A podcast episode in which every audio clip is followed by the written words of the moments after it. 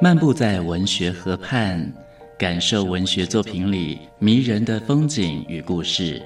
阅读原本是一件孤独的事，可是当我们讨论一起读过的书，这个过程就足以形成最美好的陪伴，也让局促的心灵有了转身的惊喜。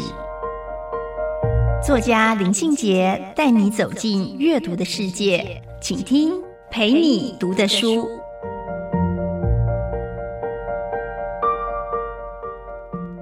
大家好，我是林信杰。今天陪你读的书，要跟大家分享的是龚鹏程教授的《饮馔重谈》。《饮馔重谈》这一本书呢，是在台湾散文书写里面非常特别的一本饮食评论之书。最近十年呢，在台湾的饮食书写其实是蔚为风潮，大家呢既懂得吃。也欣赏如何去吃，也在行有余力的时候拿起笔来写下自己对吃的种种感受。我自己是一个勇敢的去吃喝的人，所以呢，非常喜欢听人家怎么样去谈论如何的饮食。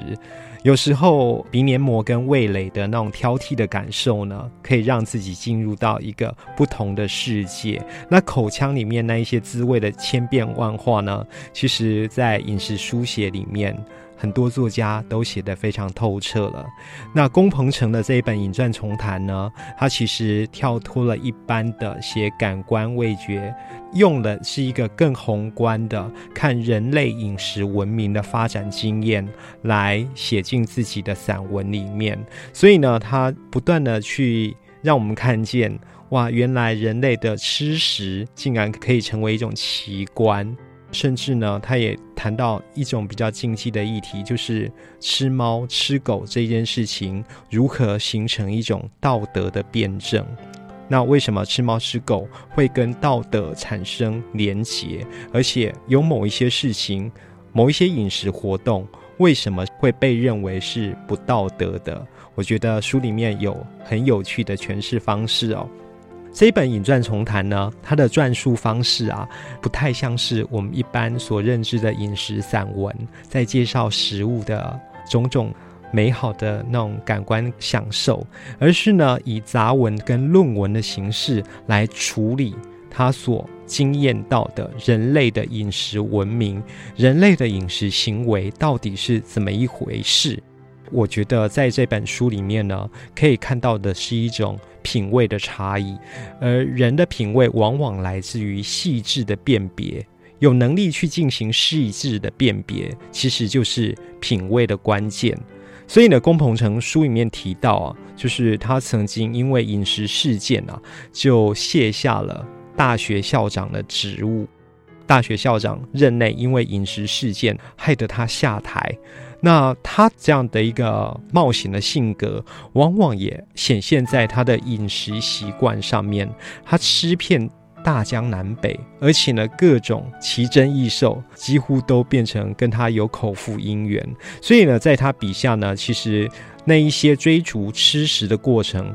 还有寻求新奇体验的历程，才是这一本散文里面最特别的地方。那书中当然有记录到他某一次呢，受到韩国友人的招待，吃了一些生鱼、生蟹、生蚝、生牛肉，都是生的，在半夜啊狂拉肚子。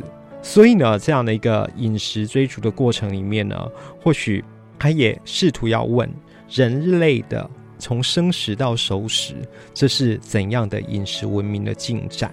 当然，他有丰富的中文系的学养。于是呢，他在谈饮食经验的时候呢，他会引用《礼记》里面说的“礼之初，始诸饮食”，就是人类的秩序、人类的礼仪形式，往往是从饮食这一件事情开始的。为什么呢？因为礼。是一种美化的行为，所以呢，我们在餐桌上实践的那种美化的行为，就变成了一个很重要的饮食的美学。于是呢，我在这一本《饮馔丛谈》里面看到一个学者如何把他的学养结合自己的生活经验，化作一篇篇谈论饮食的绝佳散文。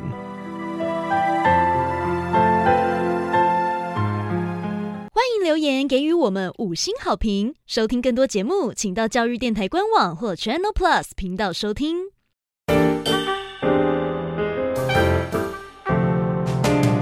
Open your mind，就爱